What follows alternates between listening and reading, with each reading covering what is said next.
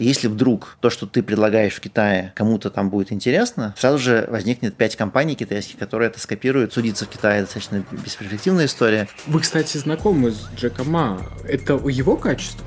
In Alibaba, change is the only constant. Китай – это дорогая история. Это дороже, чем Штаты. Проект про такого бородатого учителя который на самом деле ничего не, не знает, но любит объяснять. Это не я. Стартаперы не, не видят этих трех запятых, потому что они неправильно подписали по документу в начале.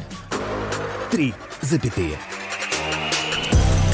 Подкаст, в котором фаундеры разбираются, как изменить мир и попутно заработать заветный миллиард.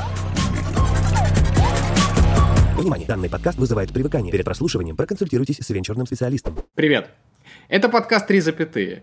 Меня зовут Иван Хаустов, основатель IT-компании Legium, выпускник Сбер 500. И сегодня с нами человек, который изнутри знает всю кухню построения экосистем, лично знаком с Джеком Ма, управляющий директор Рики Групп Марк Завадский. Марк, привет. Добрый день, всем привет.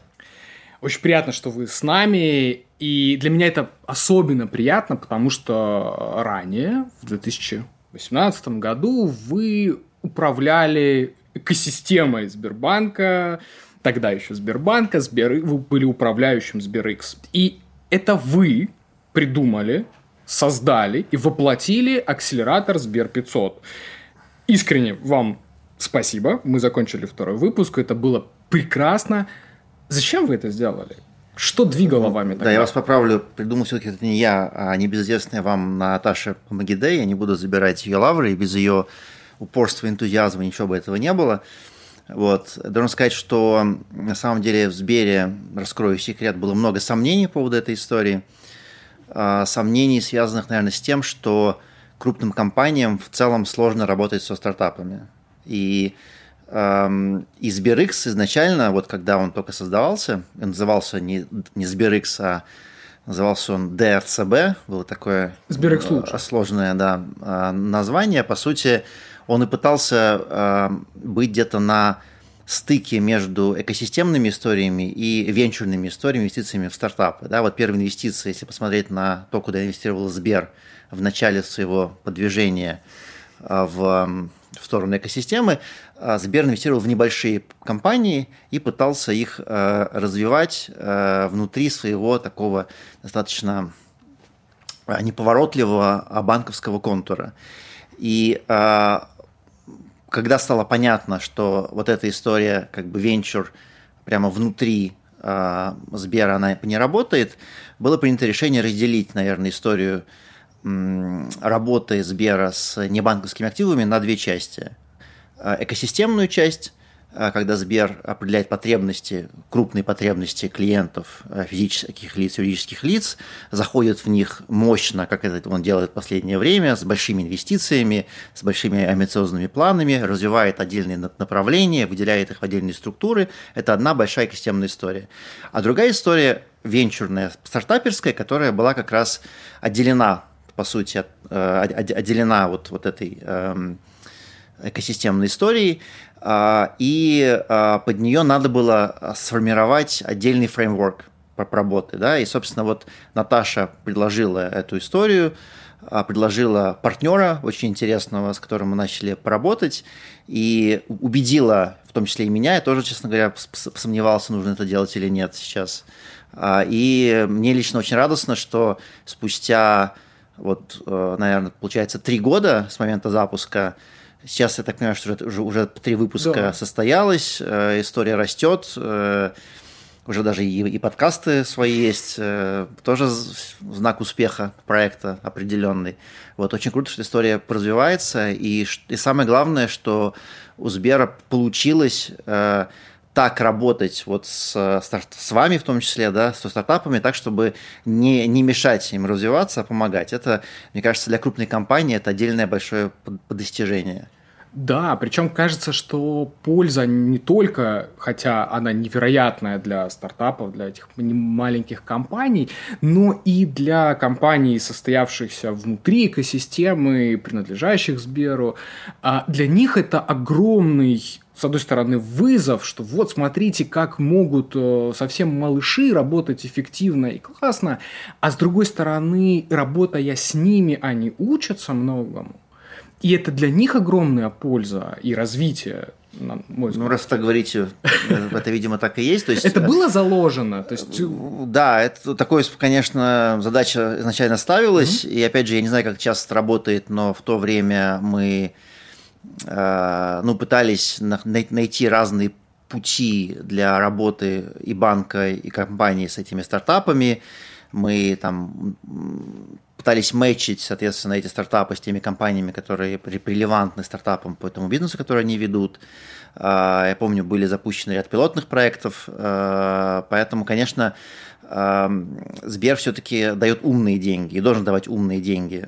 Даже если это не чистая экосистемная история, когда, по сути, компания полностью встраивается в структуру Сбера, все, равно, конечно, а, важно, чтобы а, компании в контуре Сбера не упускали эти возможности, которые есть у стартапов, да, а с другой стороны, для стартапа, конечно, наличие такого партнера и, главное, прямого выхода на всех руководителей да, этих компаний, возможность объяснить им то, то чем вы занимаетесь, конечно, это, это большой плюс по сравнению с какими-то другими а, а, акселераторами, в которых нет просто такого, такой мощной базы да, э, рядом. Ну и самое главное желание для меня в свое время это было колоссальное открытие, что компании внутри экосистемы, они с желанием и с горящими глазами приходят тебе навстречу и действительно ищут в тебе вот что-то, что им понадобится. Я очень рад, если компании с желанием это вообще, вообще делают. Глаза... Так кажется, по крайней мере. Значит, с ними хорошо работают в экосистеме. Что с ними делают? Что вы с ними сделали? Ну, я, я не знаю, это уже после меня какие-то новые инновационные методы. Ну, это работает. А, ну вот после вас вы ушли. Вы ушли, а, причем, ну, наверное, рынок бы понял, если бы это был не знаю, другой банк, другая какая-то экосистемная история. Вы ушли в анимацию. Рики Групп э, – это владельцы смешариков, малышариков, э, фиксиков, фиксиков не, не забываем. Немаловажно. Да. да. То есть это совсем другая история, кажется, или нет? Ну, она другая, но, во-первых, у меня было много, если посмотреть на там, то, чем я занимался раньше, у меня было ряд таких достаточно сильных э, карьерных изменений в моей жизни. Да? Я начинал как журналист, очень долго работал журналистом, потом я ушел в бизнес э, и занимался икомом, потом я ушел в экосистему, э, где занимался самыми разными индустриями.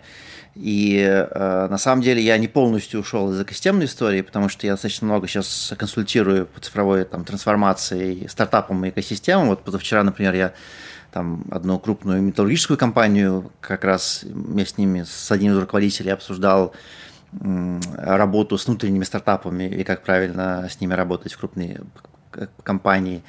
А, но для меня на самом деле а, анимационная история, в которую я зашел, а, она в чем-то, в чем-то она, конечно, сильно меньше по объемам, чем Сбер или Либаба. Это не сопоставимые компании. С другой стороны, а, если посмотреть на бренды, с которыми я работаю, а, то по влиянию известности эти бренды сопоставимы с Алиэкспрессом и со Сбером. Уровень узнаваемости у смешариков фиксиков равен Сберу и Алиэкспрессу в России. Поэтому в этом плане я, как мне кажется, работаю с не менее ценным активом.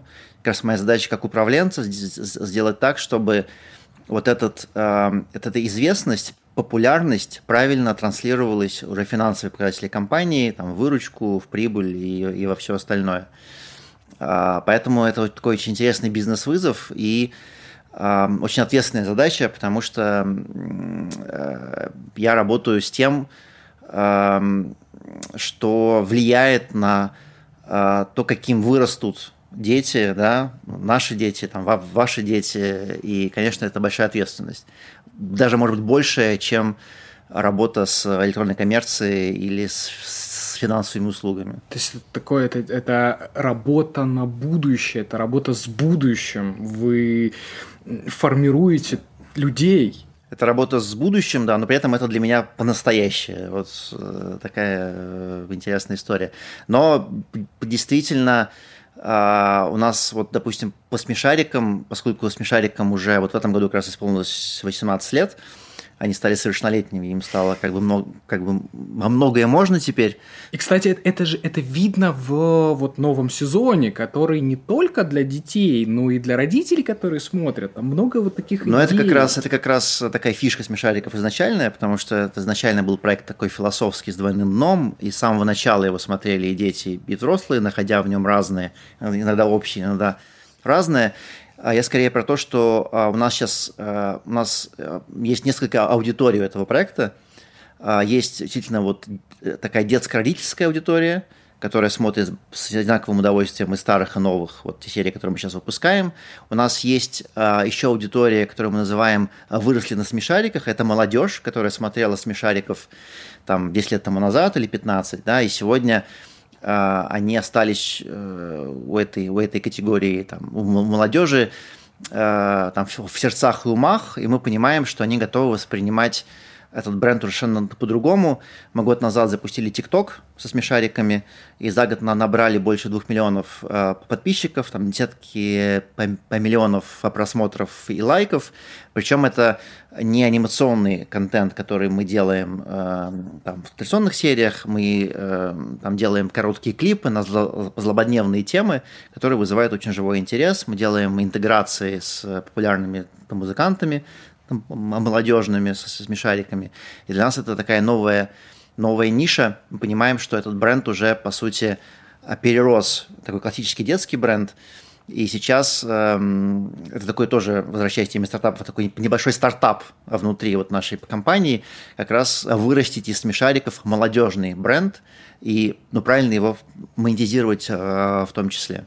Ну, это прежде всего ваша, наверное, задача превратить вот этих творческих э, людей в людей, которые зарабатывают. Не, не надо превращать творческих людей, которые зарабатывают, это точно неправильная задача.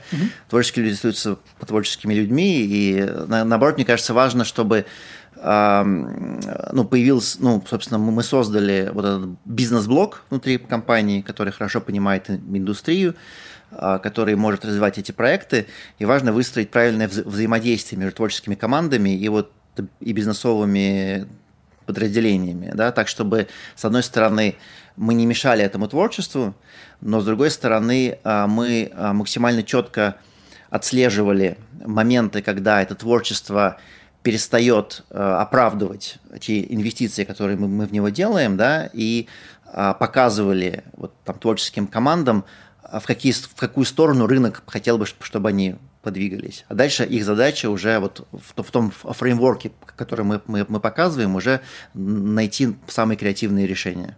Это очень похоже, как работают инвесторы со стартапами. Стартапы творческие обычно личности, которые как-то себе там мыслят. Инвестор приходит, говорит, так, вот э, есть вот такое направление, работайте в этом направлении. Ну, э, инвесторы, наверное, чуть пожестче обычно бывают э, в этом, в этом смысле. Все-таки у нас не такие отношения.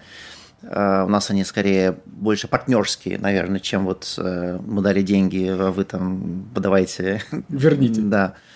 А, но, безусловно, это отдельный такой вызов. У меня, на самом деле, два вызова таких новых для меня на этой позиции. Во-первых, я никогда не управлял частной компанией, а Рики – это полностью частная компания, которая эм, растет за счет оборотного там, капитала, за счет тех средств, которые мы зарабатываем на открытом рынке.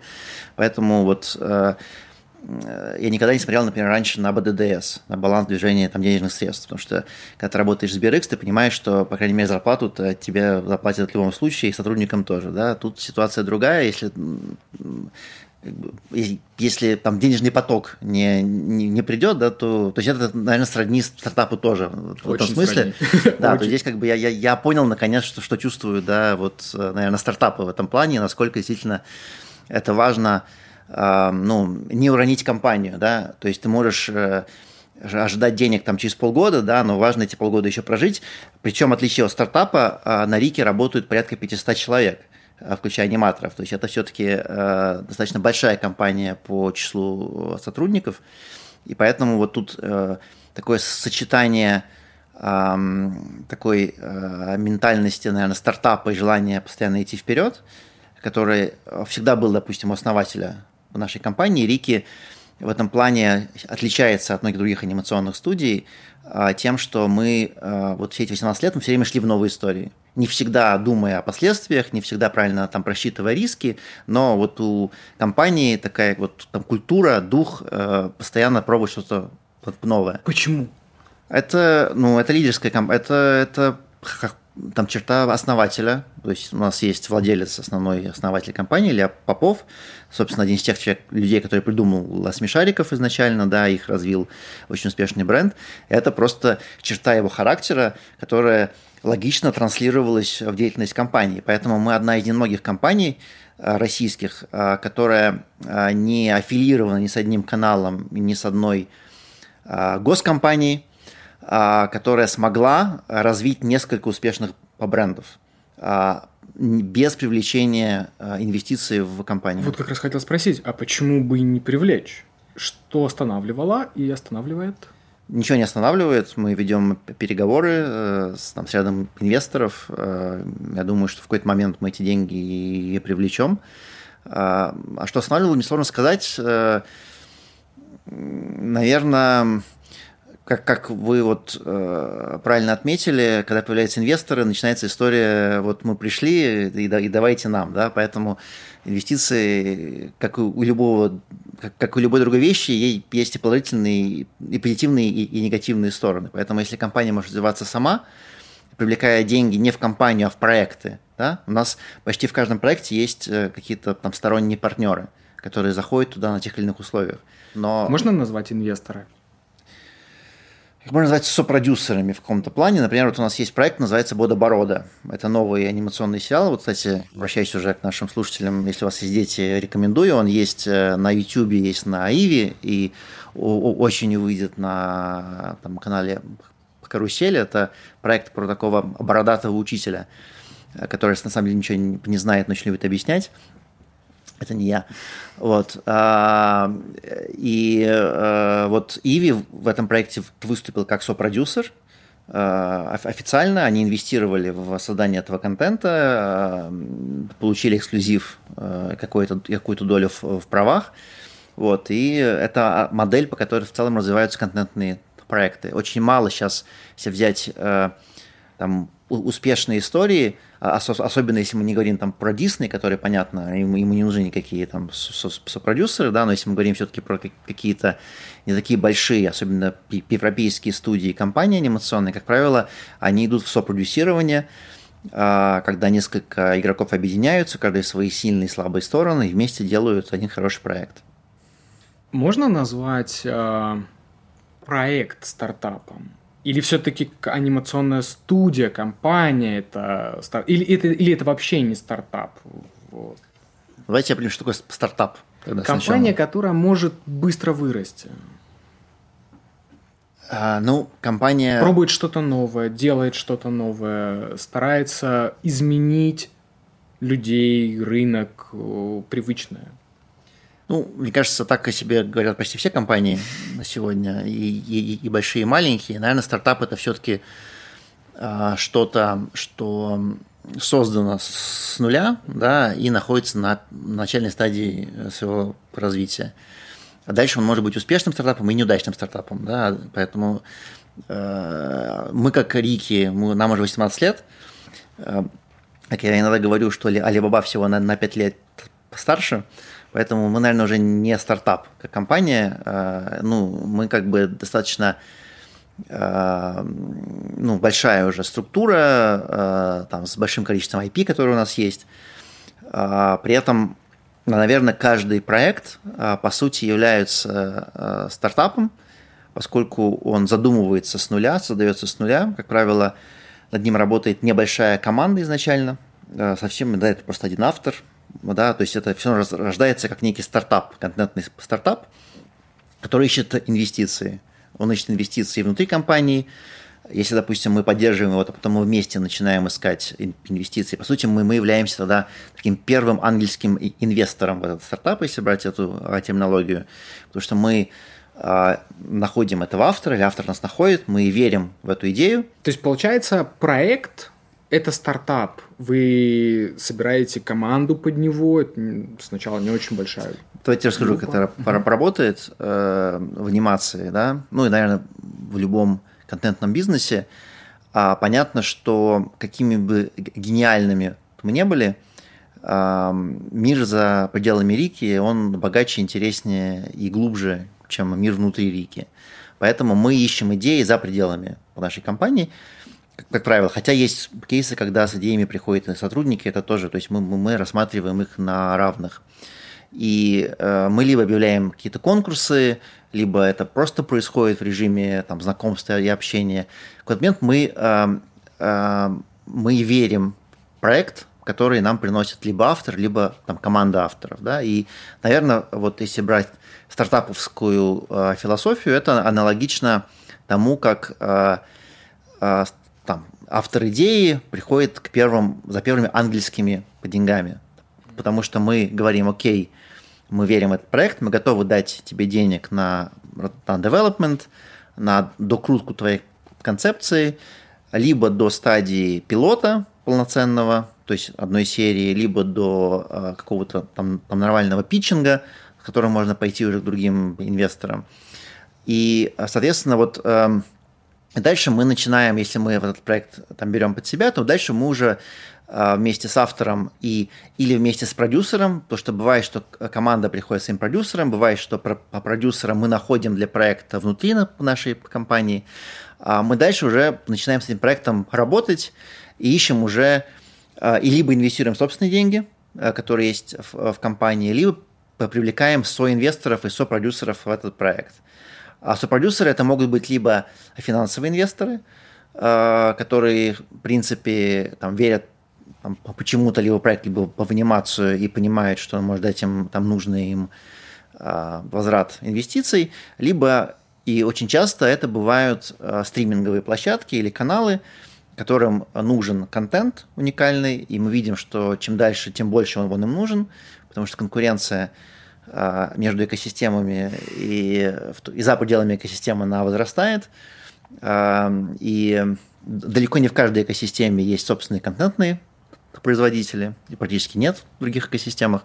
А, поэтому а, есть интерес. А, если мы приходим как Рики и предлагаем проект, то, с одной стороны, эта компания понимает, что у нас есть определенный трек-рекорд, они понимают, что мы умеем делать качественные проекты, им нравится идея, мы показываем им какие-то прогнозные там цифры по выручке, и, соответственно, этот проект мы начинаем делать вместе.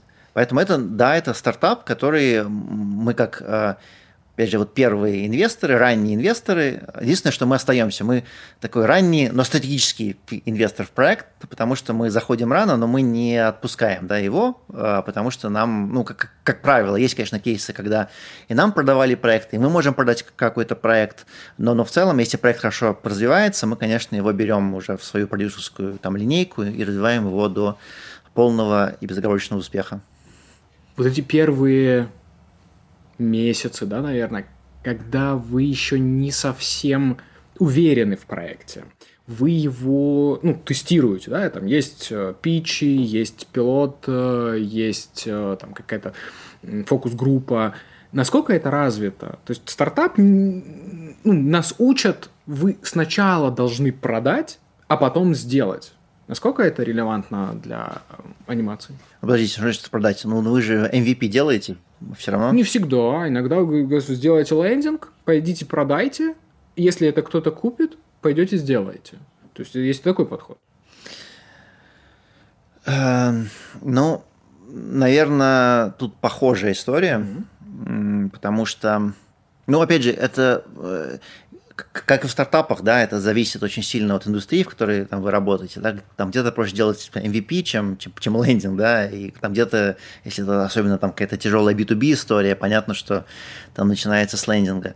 А мы, наверное, вот в этой, опять же, терминологии начинаем с, с лендингов часто, то есть мы доводим проект до стадии питчинга, а питчинг, наверное, это, это лендинг, по сути, да, и дальше мы начинаем а, его предлагать разным партнерам, обсуждать даже скорее, потому что, э, ну, потому что нам важно, мы, с одной стороны, мы компания B2C, да, а, мы, а, мы делаем контент для конечного потребителя физического лица. С другой стороны, наши продажи выстроены как B2B2C.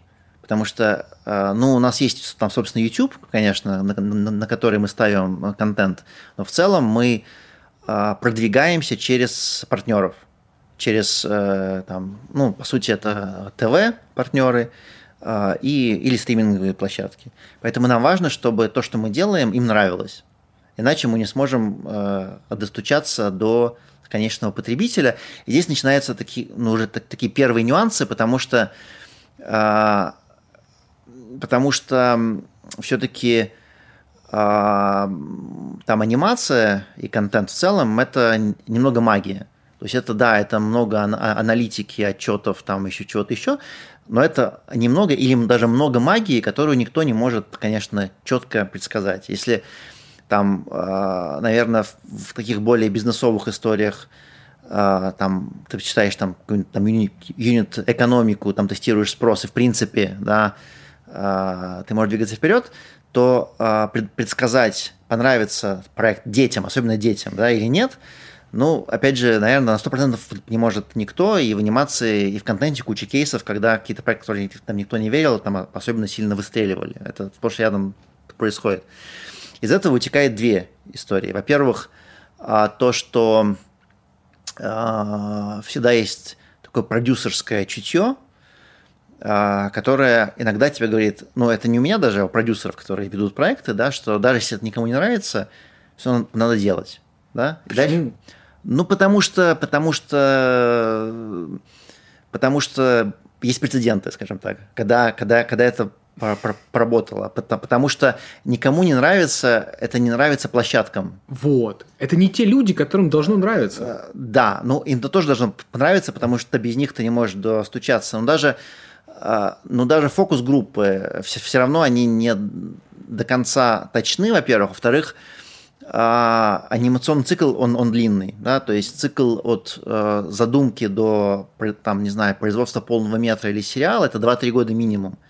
За это время многое может измениться э, в предпочтениях, э, в конкурентной среде, да, то есть все равно ты немножко должен, то есть э, у тебя как бы э, два таких невозможных вызова одновременно. С одной, с одной стороны, ты работаешь в целом очень такой э, непредсказуемой историей, детского восприятия, которое никто не может точно предугадать, да, ну, и во, и, и во взрослый там мозг сложно залезть, да, в детский, ну, ну, ну, тем более.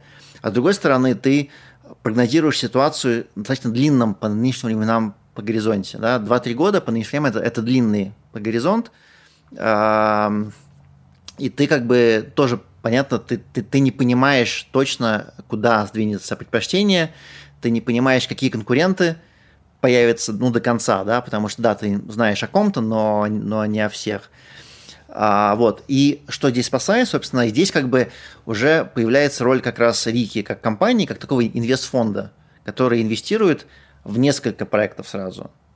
Сколько? И, ну, у нас на, ради, на, ранне, на разных стадиях развития, наверное, там до, до 30 разных ну, как раз фонд, проектов. Да.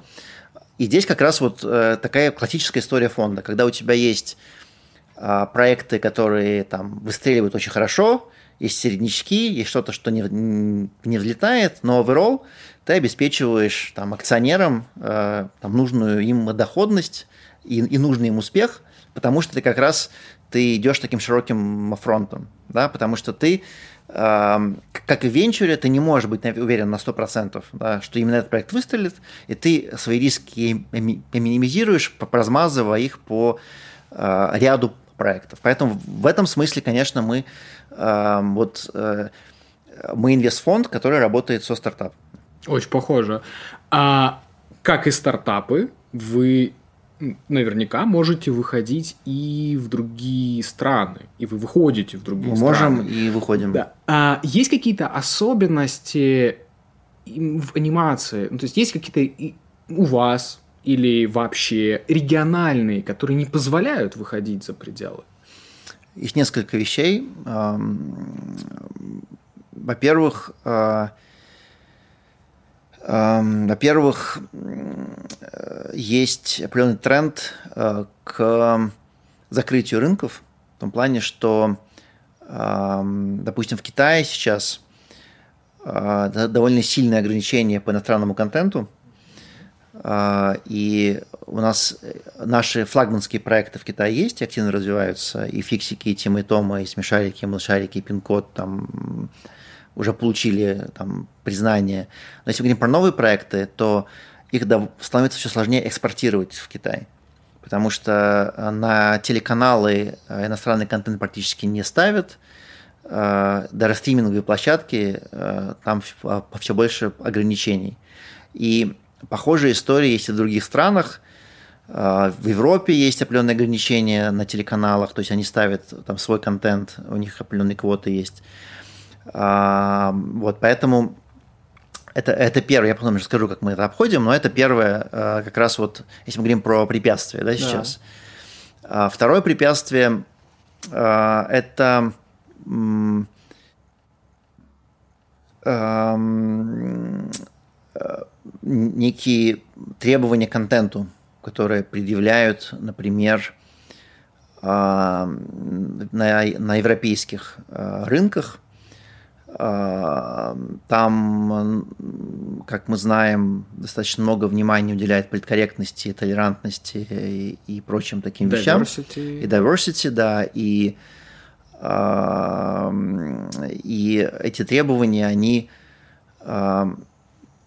естественным образом распространяются и на детский контент, когда есть определенные пожелания по тому, какие персонажи должны быть э, в мультфильме, очень много историй, связанных с э, детской безопасностью и с тем, что э, в мультфильме э, герои, особенно если это там не животные, а дети, не должны делать ничего, что может быть опасно для ребенка что он может захотеть повторить, сделать что-то еще, например, какие-то вещи, которые нам кажутся э, такими опасными, так, не знаю, там вот встать на табуретку и, и прочитать это стихотворение, уже некоторые редакторы европейские там расценивают как э, некий опасный пример, да, и они вот пытаются, э, не кажется, чуть-чуть вот бежать впереди паровоза здесь и э, искусственно вот эти вот рамки вводить, в том числе и для детского контента, э, и мы как бы работаем с этим э, так, что мы работаем с иностранными редакторами, которые нам помогают, когда мы пишем сценарий и готовим проект. Например, если проект 1 City, новый тоже проект, он уже с успехом вышел э, в Европе как раз, и в Италии, и в Англии, он выходит в России э, осенью, и там как раз вот с нами работают иностранные консультанты, которые внимательно это э, отслеживают. Но если мы говорим про будущее, я, честно говоря, верю больше не в экспорт, а в локализацию. И я вижу будущее в Рике, Безусловно, российский рынок для нас всегда останется очень важным и одним из ключевых, но я вижу все-таки наше развитие через становление отдельных баз на ключевых рынках, отдельных компаний, которые будут там работать и делать уже контент для этих рынков. Mm, то есть не международный, а локальный. Он может быть и международным, в зависимости от рынка. Допустим, в Китае, мне кажется, можно вполне делать и отдельный контент – а, а там в других странах это может быть э, какое-то копродюсирование даже между компаниями внутри Рики, э, потому что есть определенные субсидии и от европейских стран, и в Канаде есть хорошие там субсидии для местных э, студий. Поэтому я думаю, что у нас в будущем будет гибридная модель. То есть, с одной стороны, мы, конечно же, будем экспортировать то, что мы производим в России, с другой стороны, мы будем идти к локализации. И, и производственный, и, и, и, и креативный по максимально, да, потому что анимация вот э, я еще не успел прочитать, но увидел, э, вышло интервью Капкова, это один из ведущих аниматоров э, Союз мультфильма как раз. Там заглавлено было интервью «Анимация не имеет, по-моему, национальности», что ли, как-то так. А, то есть э, никому не нужна русская анимация, скажем так. То есть вот интереса именно к русской анимации а, нет. Детям все равно. Детям все равно, платформам, э, в принципе, тоже. Да? То есть э, есть, наверное, некое реноме у России как, как стране, где качественно делают анимацию, есть реноме конкретных компаний, и все понимают сегодня, что Рики – это компания из России. Но в целом все хотят просто качественный контент. Хороший качественный контент, который может выстрелить. А, и здесь очень важно а, вот э, создавать его максимально там, где он будет потребляться за счет использования креативных ресурсов распределенных, производственных ресурсов распределенных и структуры в целом, которая будет глобальной, не российской экспортной, а глобальной международной. Угу. Я не могу не спросить. Кажется, что в определенный момент может появиться такая ситуация, что контент анимационный, детский, э, будет либо для России, либо для Запада. Ну, как раз связано. Так, Или такого не так, может Такого быть. не может быть, потому что контент для России просто себя не окупит. Вот.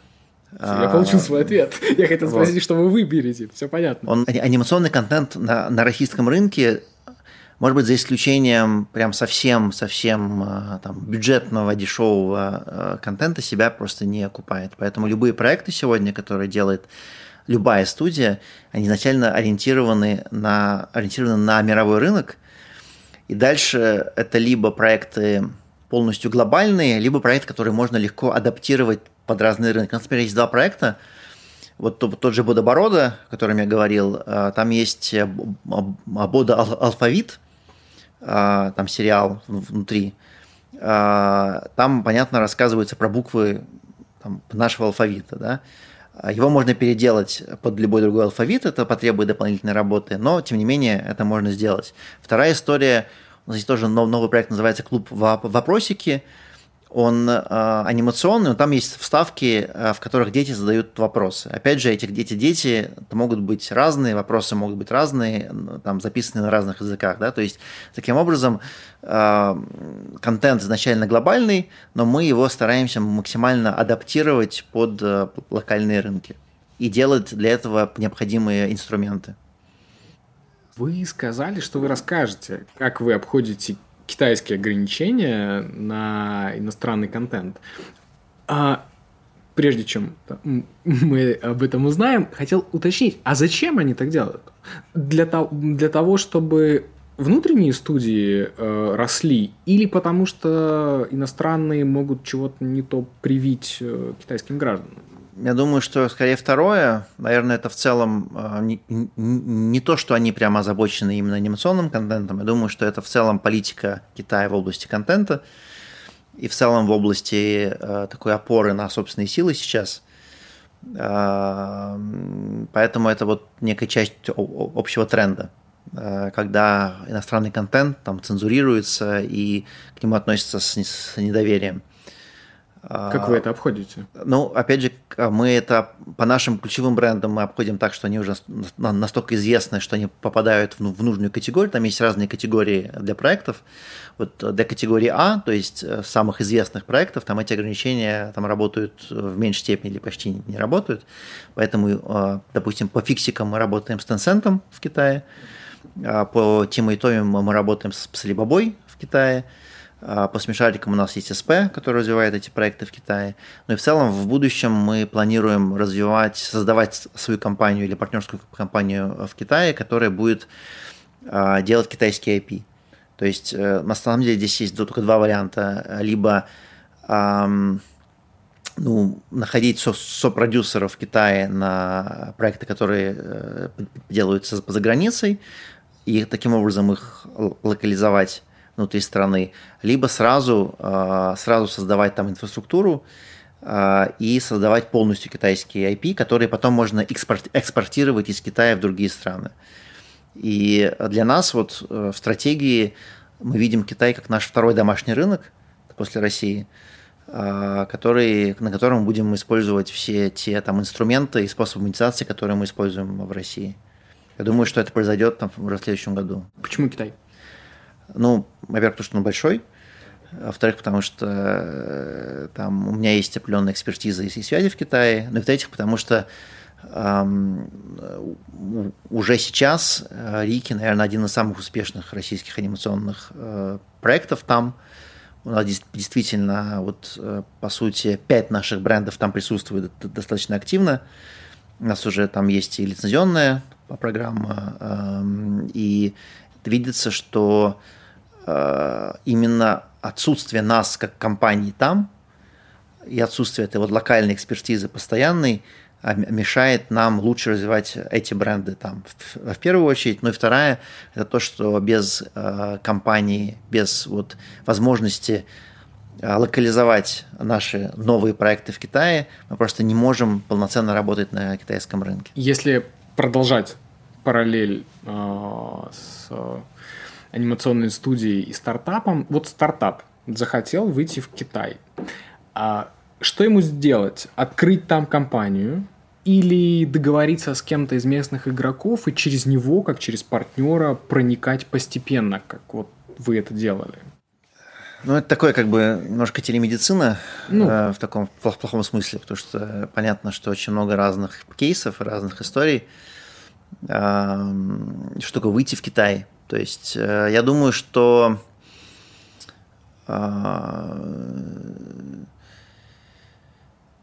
у обоих, у обоих э, сценариев самостоятельного развития и партнерского развития есть свои плюсы и минусы и свои риски. Надо понимать, что Китай это дорого вначале, да, то есть я думаю, что я бы на месте стартапа не, не шел бы в Китай сразу, если это не, не стартап там, с китайскими корнями, изначально там, нацеленные именно на потребности там, китайцев, потому что э, Китай это, это, это дорогая история, требующая а, ну, больших финансовых влияний. Это дороже, чем Штаты. Мне кажется, сегодня это дороже, чем Штаты. Почему? Мне кажется, да. За счет чего? ну, за счет того, что а, это менее понятный рынок, угу. он, он более закрытый рынок, особенно сейчас, когда в Китай, в принципе, не, попасть. А, и вообще, мне кажется, сейчас вот то есть ближайшие там 7-8 месяцев, в принципе, это бессмысленно это обсуждать, потому что в, Кит... в Китай невозможно попасть, а уж выходить туда э, без э, поездки да, в страну. То есть можно выходить, условно говоря, э, маркетингово, да, то есть там залиститься там где-то, да, если это чисто там, онлайн-история, да, то, то, то почему бы и нет, да, можно это потестировать, взяв там правильных специалистов, э, можно даже и дистанционно, которые будут обеспечивать там нужную поддержку. Наверное, вот если мы говорим про чисто онлайн-истории, э, да, то какие-то тесты можно там, производить. Но ну, тоже нужно понимать, что еще почему важны ну, нужны деньги, потому что если вдруг то, что ты предлагаешь в Китае, кому-то там будет интересно, и там будет traction, сразу же возникнет 5 компаний китайских, которые это скопируют и сделают то же самое. Поэтому если вот, опять же, стартап может быть, можно все что угодно назвать стартапом, да, и там очень много, может быть, внутренних каких-то элементов, но если за стартапом не стоит какое-то серьезное технологическое ноу-хау, которое невозможно быстро скопировать, то либо нужно заходить сразу мощно, да, и завоевывать этот рынок, либо надо понимать, что э, тебя, скорее всего, опередят. И были такие э, случаи, я их знаю, когда э, компании просто не хватило по сути, ресурса, да, ну, как они говорят, то есть ну, никто не знает, да, потому что понятно, что э, неизвестно, да, что было бы с этой компанией там через год, через два, выжила бы она, там, смогла бы она там справиться с этим ростом, но понятно, что китайцы отлично умеют копировать, причем так, там даже есть такое понятие, есть такое слово «шанджай», это переводится как инновационное копирование. Они специально это придумали, это было еще 10 лет тому назад. Да, зв- а, звучит приятнее, чем копикет. Ну да, это на самом деле это там из таких из древних романов, называется «Горная крепость», по-китайски. Вот. Но они этот, термин как раз там использовали для обозначения того, что они делали с с иностранными разработками. В первую очередь это использовалось э, для телефонов. В то время был бум э, сотовых телефонов. Там это было э, технологически очень там, там дешевая история, там появилось огромное количество таких, даже не подделки а под там, Samsung или Apple, это были действительно а, доработанные Э, копии этих телефонов, там iPhone, допустим, был там с телеантенной, например, что можно было там телевизор смотреть э, и так далее. А, и, и нужно понимать, что э, все, что придет в Китай и не будет там защищено, а, а там невозможно это защитить юридически, мне кажется, иностранные компании в принципе. А, и в Китае, мне кажется, уже э, очень многое запатентовано, и даже, мне кажется, владельцы по патентов или там торговых э, брендов в других странах об этом, может, даже и, и не знают. Э, и в целом там судиться в Китае достаточно бесперспективная история. Э, поэтому, э, на мой взгляд, нужно либо заходить мощно, либо самим, либо с, с партнером, либо там пока оставить Китай до там лучших все-таки времен. Ну вот кажется, что с учетом того, что э, все можно скопировать, любую IT IT-сервис можно скопировать. Анимация – это некий какой-то уникальный творческий продукт, который невозможно скопировать. И поэтому наверное, вы так э, хорошо а, там себя чувствуете и видите этот рынок э, как второй, в какой, ну, скорее всего, это будет первый в ближайшие годы. А, вы сказали что вы, ну, это близкий к вам, к вам рынок, это близкий к вам, а, близкая к вам, вам страна, вы очень долго прожили в Китае, в Гонконге. Вы пришли в Рики потому, что там прожили, или вас позвали, потому что вы там пожили, и были планы еще до вашего прихода? Или вы пришли и сказали, я знаю, обычно, вот идем туда? Обычно, когда есть выбор между двумя вариантами ответа, ответ третий. Вот. Э, с одной стороны, э, ну, у Рики действительно длинная история с Китаем. И более того, э, когда я был в Гонконге, я там какое-то время занимался культурными проектами, и в том числе я там делал азиатскую премьеру, по-моему, это был либо первый, либо второй полный метр смешариков. Э, поэтому у меня тоже там есть, есть своя история взаимоотношений с этим брендом. А у Рики, там, как я говорю, есть СП в Китае, э, и Рики там присутствует э, там порядка 10 лет, наверное, там, там в разных вариациях. А, поэтому китайский угол был важен и для меня, и для там, основателя компании. А с другой стороны, мне было интересно, наверное, учитывая мою какую-то прошлую медийную историю, а, и то, что у меня сейчас а, сыну 4 года, а, вернуться, с одной стороны, в медиа бизнес, а с другой стороны, для меня как это стала такая личная история, да, потому что у меня вот фокус-группа, можно сказать, растет рядом со мной. И э, как-то вот все совпало, наверное, потому что я туда тоже заходил не сразу, то есть я где-то сначала я был просто советником как раз по, по китайской истории и ездил там в Китай, встречался там э, с разными партнерами. Потом э, я вышел туда как э, там руководитель некого там advisory борда параллельно с другими историями, да, вот я там до, до марта этого года также возглавлял advisory board goods.ru, который стал вот Сбер мегамаркетом недавно. Поэтому моя история со Сбером, она тоже как бы... Вообще от Сбера в России так далеко не уйдешь. Это тоже понятно уже. Он, он и в так Китай иначе, придет. Так или иначе, ну вот в Китае, не знаю, мне кажется, эм, в Китае, в Китае будет сложнее банку зайти. Ну, посмотрим, посмотрим. Вот, и поэтому это, наверное, просто было какое-то совпадение, и, и моего вот э, мне, честно говоря, мне не хотелось, вы сказали, да, в самом начале, что логично было бы увидеть меня там в другом банке.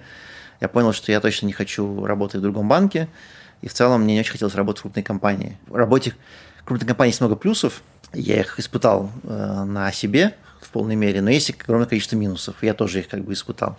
И э, я как-то для себя решил, что мне, наверное, не очень интересно быть внутри вот этой э, какой-то большой системы, а мне интересно попробовать ну, руководить неким бизнесом частным, э, где у меня мало или практически нет каких-то корпоративных условностей и ограничений, где я там не зажат между э, какими-то там слоями управленческими, где мне больше свободы, и, по сути, вот эм, я нашел, мне кажется, именно такую работу. Причем это еще и работа с совершенно потрясающими брендами и потрясающими людьми в очень там, там, там творческой и позитивной среде. Каково с ними работать? Это же очень своеобразные люди, это творческие, а у них срок производства два, там, три года. За это время у них настроение, наверное, меняется э, совершенно. Ну, у меня тоже меняется, честно. Каково это? Не, ну, э, в таких компаниях есть такая позиция, как продюсер проекта, который как раз и служит таким проводником из одного, из одного мира в, в, в другой. Поэтому вот я лично, наверное, именно с творческой командой общаюсь в меньшей степени. Да? Для меня вот ключевой человек по проекту – это либо продюсер, либо бренд-менеджер, да, которые, собственно, отвечают передо мной за развитие проекта и э, контентное, и финансовое, и маркетинговое. А, а они уже в большей степени общаются с творческими командами. Вот, поэтому я, наверное, наоборот, вот э, стараюсь лишний раз не лезть внутрь тех процессов, которые поработают и так хорошо. Мне кажется, это тоже важно для руководителя, особенно учитывая, что я пришел все-таки не из анимации. Я до сих пор там учусь э, этому прекрасному ремеслу. А, вот для меня важно, наверное, было больше обратить внимание на а, бизнес-часть компании, а, потому что э, было ощущение, в первую очередь, у основателя, что проекты прекрасные, да, но они как раз не до зарабатывают, они не до используют все возможности, которые у них есть. А, ну и отладить системную работу, наверное, по этим проектам внутри компании. Наверное, вот там к творчеству, э, и я вот только сейчас начинаю там чуть больше вовлекаться в творческие процессы, потому что ну, мне, мне нужно было э, сначала отстроить другие вещи в компании. Какие сейчас вы видите тренды, изменения, может быть, связанные с э, коронавирусом, с локдауном, ну, помимо бума стриминговых сервисов, вот, может быть, в контенте, может быть, в бизнесе. Что изменилось? Ну, во-первых, э, сейчас эм, анимация выходит, или уже даже вышла за пределы эм, там, детского и семейного контента. Сейчас очень большой тренд взрослой анимации, мы тоже в нем участвуем. У нас э, есть отдельный проект по взрослой анимации, э, и я надеюсь, что там через какое-то время мы сможем показать несколько новых проектов именно во, во взрослой анимации. Это, это мировой тренд. Если посмотрите на Netflix, видите очень большое количество а, взрослых анимационных проектов, очень разных. Там вот, наверное, такой самый известный это Love Death Robots. А, вот, но за пределами да, этого проекта есть, есть очень много очень интересных историй. Поэтому это такой первый тренд, что анимация а, вот перестала быть нишевым искусством, а стала, по сути, ну, таким мейнстримом, да, то есть теперь просто у любого продюсера есть выбор. Ты можешь снять э, игровое кино, можешь снять анимацию, причем понятно, что в игровом кино уже тоже очень много там, спецэффектов анимационных. Сейчас, мне кажется, ну, да. это вот на каком-то, на каком-то горизонте, да, я думаю, что это э, произойдет уже какое-то слияние между эти, этими индустриями. Вот. А второй, наверное, тренд – это сокращение, наверное, форматов, то есть в целом сейчас э, больше интереса к короткому контенту, да, это такой тренд, который, наверное, начался еще до пандемии, э, но в целом сейчас, если там раньше э, как, причем короткого контента и по числу минут серии, и по количеству серий в проекте. Если раньше все ориентировались на телевизионные форматы, то есть это 26 и 52 серии, которые там хотел телевизор, чтобы заполнить себе сетку, то теперь э, сериалы могут быть разной длины, да, стриминговые платформы позволяют здесь большие по, по гибкости. И второй тренд, опять же, в связи с стриминговыми платформами, что если раньше э, сериалы были, горизон, были горизонтальными, то есть, по сути, каждая серия э, имела свое начало, свой конец, не было связано с другой, тоже было связано с телевизионными сетками, которые не хотели позаморачиваться с, вот, с последовательными сериалами в анимации, то теперь все больше интереса к вертикальным форматам, когда есть последовательная история, которая рассказывается на протяжении там, 10-12 серий. Как это было с сериалами лет да, 15 назад? Да, да. По сути, вот это, это приходит в анимацию тоже. А, получается... Ну и, ну и мы, например, вот, вот то, что мы сделали, например, мы сейчас сделали по смешарикам тоже такой интересный тренд, это вертикальный формат. Это тоже, по-моему, первый мы сделали вот в российской анимации. То есть э, мы сделали одну серию в вертикальном формате, которую можно смотреть э, и нужно смотреть э, с телефона. То есть mm-hmm. вот такая как бы э, там, э, там ежик-блогер как раз он вот он ведет э, там, ну я не буду как бы спойлерить, да, вот я приглашаю всех это посмотреть. Ну, кстати, эпизод. в Штатах, по-моему, я, я сейчас не вспомню, как назывался этот э, проект. У них огромный проект запускался, э, как раз э, контент э, вертикальный для телефонов и горизонтальный для э, телевизоров. Э, там что-то серии по 5 минут. Э, и они запустились перед пандемией. И они, и они провалились, да. И они провалились. Да, да. Ну, они, да, там, там у них понятно, у каждой там неудачи своя история, они, они провалились, э, в том числе и потому, что они, они, они рассчитывали, что будут смотреть в метро, в очередях да. в метро и прочее. Ну, понятно, что... Причем они очень много инвестировали в контент, у них были там звезды э, и все, все такое, поэтому, ну, они выбрали неудачное время. В целом, мне кажется, вертикальный формат, это показывает TikTok, и успех TikTok, он, безусловно, будет развиваться. Вот вопрос просто, да, очень важно не опередить в свое время и не опоздать, да, а выйти именно в то время, которое нужно, и с правильным объемом инвестиций в развитие. Ну, вообще это, это фактор номер один успеха стартапа. Правильный тайминг. Э, там что-то порядка 70% успешных стартапов, они попали в то время, когда они были нужны. А 30% успешных стартапов не ну, попали? У них был какой-то другой ключевой фактор, за счет которого они э, поднялись. Ну вот основной это вот именно тайминг, что тогда, когда нужно. И кажется, что вот как раз стриминговые платформы, они, ну, успешные, да, они попали тогда, когда надо было, тогда, но, когда это все началось. Но видите, тоже вот э, сейчас же, если вы, не знаю, вы смотрели или нет, потому что это, наверное, за пределами индустрии не так интересно, но старейшая платформа, которая вообще в России появилась, называлась, Игры? нет, ТВ-Завр. Да, Которая, закрылся. собственно, вот да. ее история закончилась. Это тоже такой интересный кейс, да, потому что вот вроде бы в нужное время, в нужном месте – но э, история ТВ-завра, она, Почему? она показывает... Э, ну, мне кажется, там были просчеты в бизнес-моделях определенные. То есть это на самом деле, э, мне кажется, это вот такая во многом операционная история, потому что там, как я понимаю, технологически там была вполне э, там, хорошая платформа, но вовремя, вовремя не, не привлекли денег как раз в развитие, вовремя не изменили бизнес-модель э, на подписочную, да, то есть они до последнего оставались на рекламной этой модели, э, ну и упустили конкурентов, то есть упустили момент, когда, видимо, им нужно было кому-то продаваться, э, а сейчас, конечно, ну, я не знаю, там сейчас там какие-то есть слухи, кто, кто их может купить уже там по остаточной какой-то стоимости.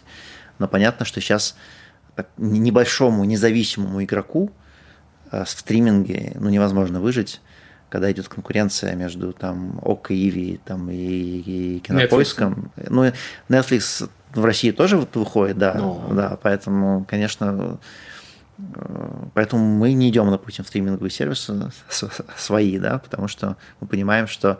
Хотя, конечно, у любого продукта есть искушение стать каналом, я бы так сказал, да. И, Хотел спросить. Э, но мы понимаем, что э, для нас это там некая вот именно стриминговая история э, утопичная. Мы, конечно, хотим взаимодействовать с потребителем напрямую, и мы это делаем там, через YouTube, мы это делаем через соцсети, а, мы это делаем через приложения, которые есть наши собственные, есть э, партнерские, да, и мы как сейчас это объединяем в такую в, в, в единую там цифровую эко экосистему, экосистему, конечно же, конечно же, вот. А, но, конечно, мы, мы не готовы там, сказать, что мы теперь хотим идти в стриминг и будем конкурировать там, с, с, с кинопоиском ОК. Ну, по поводу истории с ТВ-завром, кажется, что это MySpace э, стриминговых платформ в России. Он тоже был первый, ну, где он сейчас. Поэтому в, как раз в стартап мира, в мире часто вырываются вперед не первые а вот следующие последователи, которые посмотрели на ошибки, посмотрели, оценили, что-то изменили и полетели дальше. Поэтому вполне возможно это какой-то закономерный и такой естественный процесс.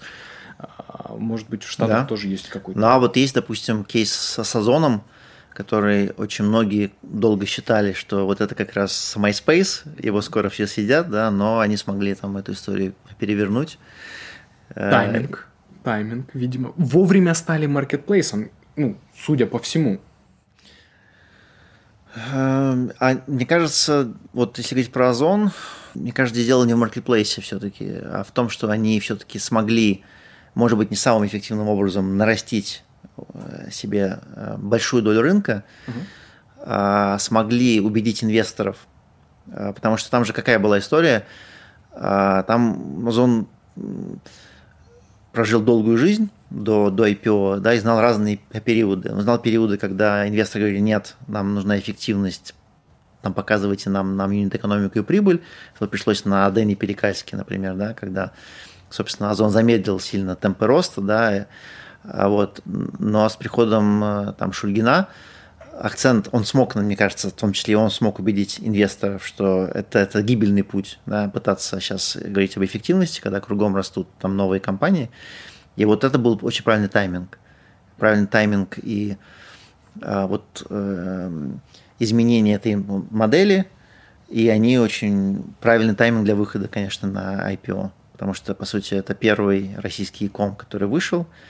И он, он собрал, он собрал, да, некие там, там сливки. Посмотрим, что, что будет дальше. Сейчас э, там Алиэкспресс, как понимаю, собирается выходить, э, возможно, уже в следующем году. Конечно, будет интересно посмотреть, как инвесторы оценят эм, вторых, вторых игроков, вторых по, а, не по объемам даже, а по там, срокам выхода, как они оценят эту историю. Возвращаясь к анимации, кому вы отдаете предпочтение 3D или 2D? Может быть, с экономической точки зрения. Кого дешевле рисовать? Ну, 2D это более дешевые проекты, но здесь, мне кажется, здесь нету какого-то предпочтения. У нас э, студии работают одинаково хорошо из 2D и с 3D анимацией.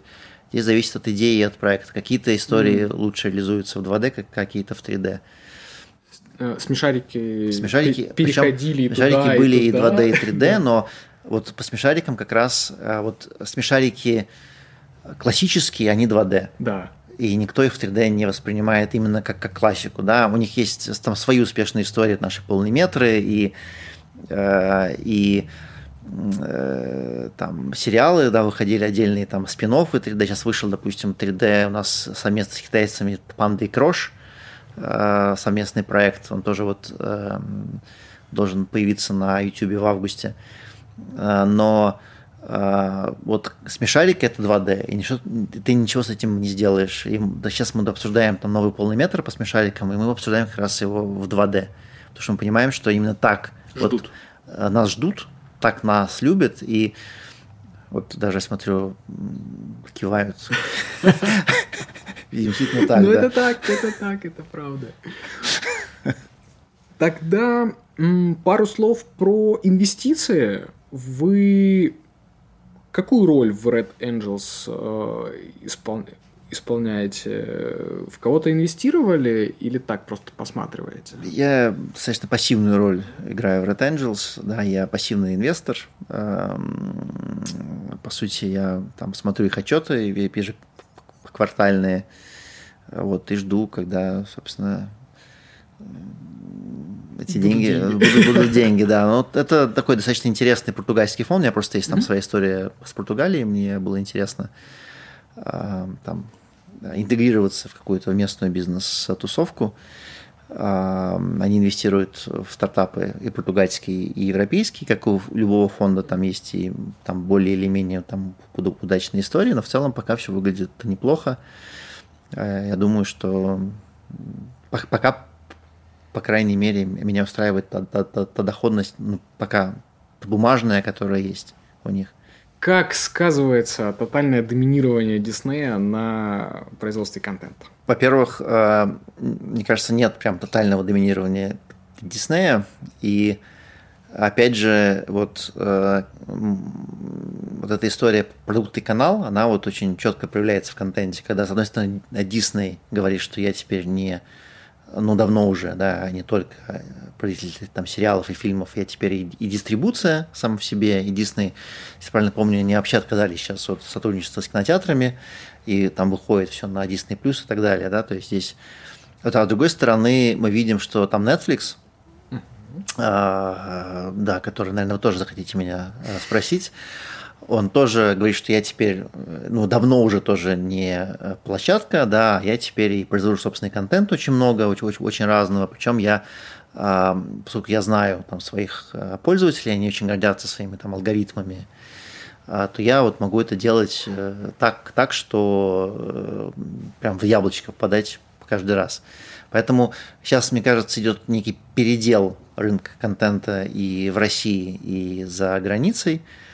Он связан с пандемией, он связан с тем, что кинотеатры там закрыты последние полтора года, по сути, да, и непонятно, когда они откроются в полном объеме. Когда они откроются, непонятно, как изменилось потребление и насколько люди будут готовы опять ходить. То есть есть два сценария. Либо они будут готовы ходить еще больше, потому что им э, соскучились. соскучились, но тоже непонятно, насколько это будет там, там короткий. Либо они скажут, что ну, мы, хорошо, мы сходим один раз, или будем ходить только на то, что там какие-то супер, где действительно от того, что в кино что-то меняется, а остальное мы уже привыкли к тому, что все приходит к нам домой э, в подписке, так сказать, вот, и, и зачем нам, нам куда-то ходить, если все примеры мы, мы видим э, у себя на экране. И сейчас вот на самом деле а, а, вот такая идет невидимая, но очень жесткая борьба а, между кинотеатрами и цифровыми платформами по поводу дат релизов и фильмов. Потому что традиционно вот эти окна были всегда, когда сначала кино,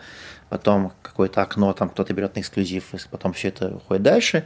Теперь стриминговые платформы либо говорят, что будем релизить все сами вообще, и нам где-то не нужно. И так делает Netflix, например, uh-huh. да, когда он выкупает проект, он релизит его на своей платформе, не давая его в кинотеатры. Либо это совместный релиз э, с кинотеатром, когда идет кинотеатральный релиз и цифровой релиз одновременно. Дисней, кстати. Ну, в том числе, да. И, ну, это какие-то новые совершенно... Вот это сейчас э, происходит, очень интересная как раз история. Вы сказали, что Netflix анализирует данные по просмотрам, а российские стриминговые сервисы делают что-то подобное? Делятся они с вами информацией? А, безусловно, делают. А, а, Всей информацией никто ни с кем, понятное дело, не делится. Но, допустим, я могу сказать, на что обращают внимание, да, например, онлайн-платформы – Понятно, что они обращают внимание на то, сколько человек начинает смотреть, но очень важен тот называемый фактор досматриваемости, да, сколько, сколько там, детей, родителей, неважно, да, досматривают э, серию до конца, и очень важный показатель для вертикальных сериалов – это э, переход на следующую серию. Это тоже очень важно. И вот, конечно, эти, эти вещи очень важны. А, при решении потом продолжать инвестировать в проект э, или нет. Ну и плюс, поскольку сейчас а, ну, все компании э, находятся на таком на этапе первоначального накопления аудитории, конечно, очень важно понимать, ради чего, по сути, ради чего а, человек выберет именно этот стриминговый сервис или добавит его там, в свою коллекцию, да, потому что сейчас, конечно, я слышу там жалобы ну, на то, что действительно вот, э, если в Якоме с этим проще, потому что э, в принципе у всех площадок примерно одинаковый набор товаров, очень сложно выделиться как раз уникальным товаром, да, и все пытаются отстраиваться по скорости, по доставке, по каким-то там кэшбэкам, лояльности и прочего, то в контенте как раз ты можешь отстроить за счет уникального контента. И тут, конечно, людям, которые для этот контент важен, они вынуждены э, брать там несколько этих подписок, во многом с дублированным контентом, да, это, конечно, да. Там, там не очень клиентоориентированная история изначально. Вот, интересно, как это будет э, там в будущем разруливаться. Сейчас уже есть партнерство между э, платформами, да, потому что платформам тоже важно монетизировать этот контент, они инвестируют большие-большие деньги, не всегда он отбивается даже по внутреннему учету в рамках платформы, поэтому они отдают. И тут тоже такая дилемма, да, с одной стороны важна уникальность, с другой стороны важно заработать, да, для того, чтобы все-таки какая-то экономика сходилась, да, поэтому это тоже такая новая, что ли, история, и каждая платформа здесь ищет там собственный путь, да, вот этот баланс между оставлять все у себя, но терять выручки и каким-то, может быть, слагом, да, каким-то, но отдавать все-таки другим, понимаешь, что ты теряешь немножко в уникальности, то ты, ты зарабатываешь определенные деньги. Или наоборот, временные эксклюзивы. Временные, да, там очень разные истории. Бывают очень короткие эксклюзивы, бывают там, там длинные и так далее. Это все, это все очень, очень гибкая история, и на разные модели используются. И теперь про да, защиту интеллектуальной защиту собственности разойдемся. А, вы сказали, что а, в Китае нужно защищать свои интеллектуальные права намного-намного заранее. Если вы сейчас что-то делаете в России, и, может быть, когда-нибудь вы пойдете в Китай, зарегистрируйте уже сейчас. Я думаю, что это в первую очередь касается брендов, угу. да, или торговых марок. То есть, если вы изначально делаете торговую марку и планируете с ней выходить в Китай, то, конечно, это, это, это нужно делать. Если вы, допустим, сейчас э, делаете что-то только для России, да, и понимаете, что в другие страны вы пойдете под какими-то по другими там, именами, вам не так важно на самом деле, как входить, потому что это тоже на самом деле вопрос, да, потому что э, очень часто там то, что э, те названия, которые приемлемы там, в России, все равно их очень сильно там, меняют для китайского рынка, иероглифы, перевод. Поэтому, наверное, это касается только, это, наверное, в меньшей степени касается стартапов, uh-huh. потому что, мне кажется, брендинг для стартапа, он не так важен. Э, там вряд ли там, вы настолько будете успешны, да, что, что, это, что именно там, стоимость именно бренда будет там, там ключевой по вашему по бизнесе, а не какие-то другие вещи. Изобретение. А, ну, изобретение, изобретение, да. А, там, Софт. Да, ну то есть, э, я думаю, здесь э, я этим никогда профильно не занимался, я посоветовал бы обратиться к профессионалам здесь, да, тоже на, на ранней стадии, если Китай в целом входит там, в какую-то ваш, э, вашу сферу интересов, для того, чтобы они сказали, как и когда это правильно сделать. Но точно не нужно откладывать. То есть это, это, не, это можно разнести по времени. Э, там выход в Китай и регистрация всех прав э, на все, что вы делаете в этой стране. Угу. У нас сейчас короткий блиц. А, очень быстро, там, если нужно пояснить, поясните, если нет, то вот угу. в двух словах. Пикачу или Крош? Крош. Суперап или соло-приложение? Ну, учитывая мой китайский бэкграунд, суперап. Хорошо. Ну, Сбер. Окей. И три качества, может быть, совета, которые помогут э, фаундеру стартапа или не стартапа заработать все-таки три запятые увидеть на счете. И желательно в долларах или в евро. Ну, это разные вопросы, долларах или евро, вы понимаете. Ну, чем больше, тем лучше. Я бы так сказал, внимание к деталям, потому что очень часто стартаперы не видят этих трех запятых, потому что они неправильно подписали по документы в начале.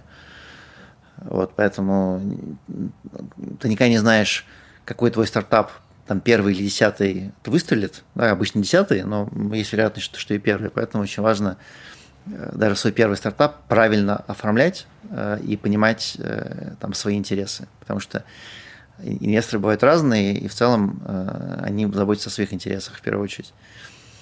Э, второе, это я бы так сказал, вот э, это то, что, допустим, э, мне нравилось э, в Alibaba.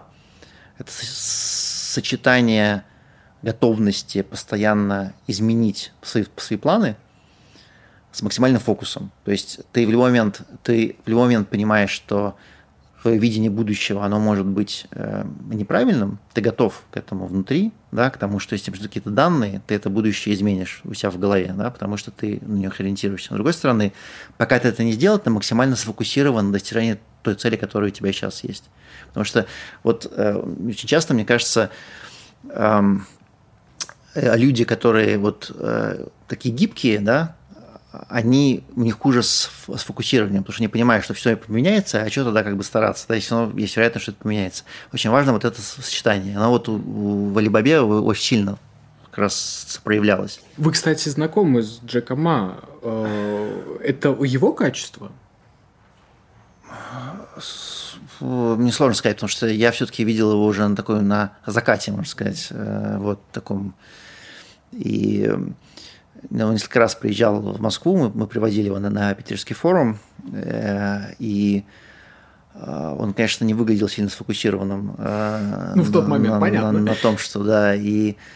Но я думаю, что да, то есть вот Эм, там мне периодически приходили письма, там он же, ну, от, от, от SEO, который был в компании, там Даниэл Джан, э, там э, очень часто там в Alibaba вообще очень часто меняется структура и, и, и какие-то перестановки в руководстве. То есть компания не отличается большим терпением, если человек не перформит, что-то не получается. Они как бы вот как басни пытаются пересадить там, там животных э, как-то по-другому. Это хорошо вот. или плохо? Ну, как сказать, и, и хорошо, и плохо. Вот. Но опять же, это же, знаете, по результатам, да, Алибабы получилось там сделать из этой истории значит, это хорошо. Для Алибабы это, это было хорошо, потому что это читается ну, с многими другими вещами, да, то есть, мне кажется, одна из российских ошибок – это брать какое-то что-то одно и думать, что, что в этом суть, да, а, а, а, а все работает в сочетании, да, вот. И важно изучать не, не только это брать, да, это тоже брать все, а, а все брать нельзя. Поэтому все равно это. Но я к чему говорю, что вот каждый раз, когда письмо приходило, в конце была приписка. In Alibaba, change is the only constant. Да, то есть вот это вот, э, там был такой некий фетиш, связанный с переменными и изменениями, что ты должен был их там embrace там, полностью. А, и вот э, как-то мы ушли, должен был коротко ответить на, на ваш вопрос, мне кажется, да. Вот. Это интересно. Вот, и, э, собственно, да, про, про Джека. Э, Джек, мне кажется, уже в тот момент как бы так уже уходил в какой-то свой там по полуастральный мир. А, но у него, у него был фокус на мечте. То есть у него как бы тоже важная история для Левобы – это мечта. И давайте тогда вернемся уже к вашему вопросу. Наверное, mm-hmm. это вот иметь вот, вот эту мечту, а, это, мне кажется, очень важно, потому что… Мечта э, о чем? Это, ну, о, о чем угодно. То есть, ну, а, о, о, о чем-то, о, о чем-то, что можно достичь с помощью твоего стартапа, я бы сказал так. И это может быть, ну, даже три запятых могут быть мечтой. Наверное, для кого-то мы все разные, да, но... Мы не осуждаем. Абсолютно. Вот. И, может быть, даже если мечта будет три запятые, то, то более там реально к ним прийти, я не знаю. Но потом зато как бы уже больше ничего и не будет, да, скорее всего. Но эм, мне кажется, мечта должна быть, эм, ну, не должна быть, а может быть. Э, мечта может быть эм, некое состояние, а, там, твое общество, там, бизнеса, к которому можно прийти через развитие твоего стартапа. Да, вот у Джека была эта история про а, такое равенство потребления, а, про малый бизнес для него вот это, что Елева действительно сделала, то есть огромную вещь в Китае, и это, это источник такой энергии для сотрудников компании в Китае очень большой, когда они понимают, что компания перевернула просто торговлю в стране, она э, там вывела из бедности, нищеты огромное количество людей. Э, и вот эта мечта, которая реализовалась и, и параллельно дала там эти три, там пять, семь запятых э, там, тем, тем людям, которые были в, в начале. Это было таким субпродуктом, да. конечно, этой истории. Вот. Но вот давайте тогда третье будет вот да. иметь эту мечту, Э, но при этом э, эта мечта должна действительно коррелировать с тем, чем ты занимаешься. Это, мне кажется, очень важно. Это прекрасно. Марк, спасибо вам большое, что поделились с нами с такой, таким интересным и чем-то живым. Э, очень хочется продолжить общение. Мы обязательно вас еще позовем. Спасибо вам большое. Иван, спасибо. Спасибо всем за внимание. Спасибо, что пригласили. Очень приятно Э, узнать, что э, в экосистеме Сбер все хорошо, что э, акселераторы развиваются, вот, и здорово, что появляются такие новые компании, как ваша. Друзья, подписывайтесь на канал стартап-сообщества Сбера в Телеграме, там очень много полезной информации, ссылка прямо под этим видео. Ну а мы завершаем. С вас лайки, подписка, с нас новые выпуски. Всем пока.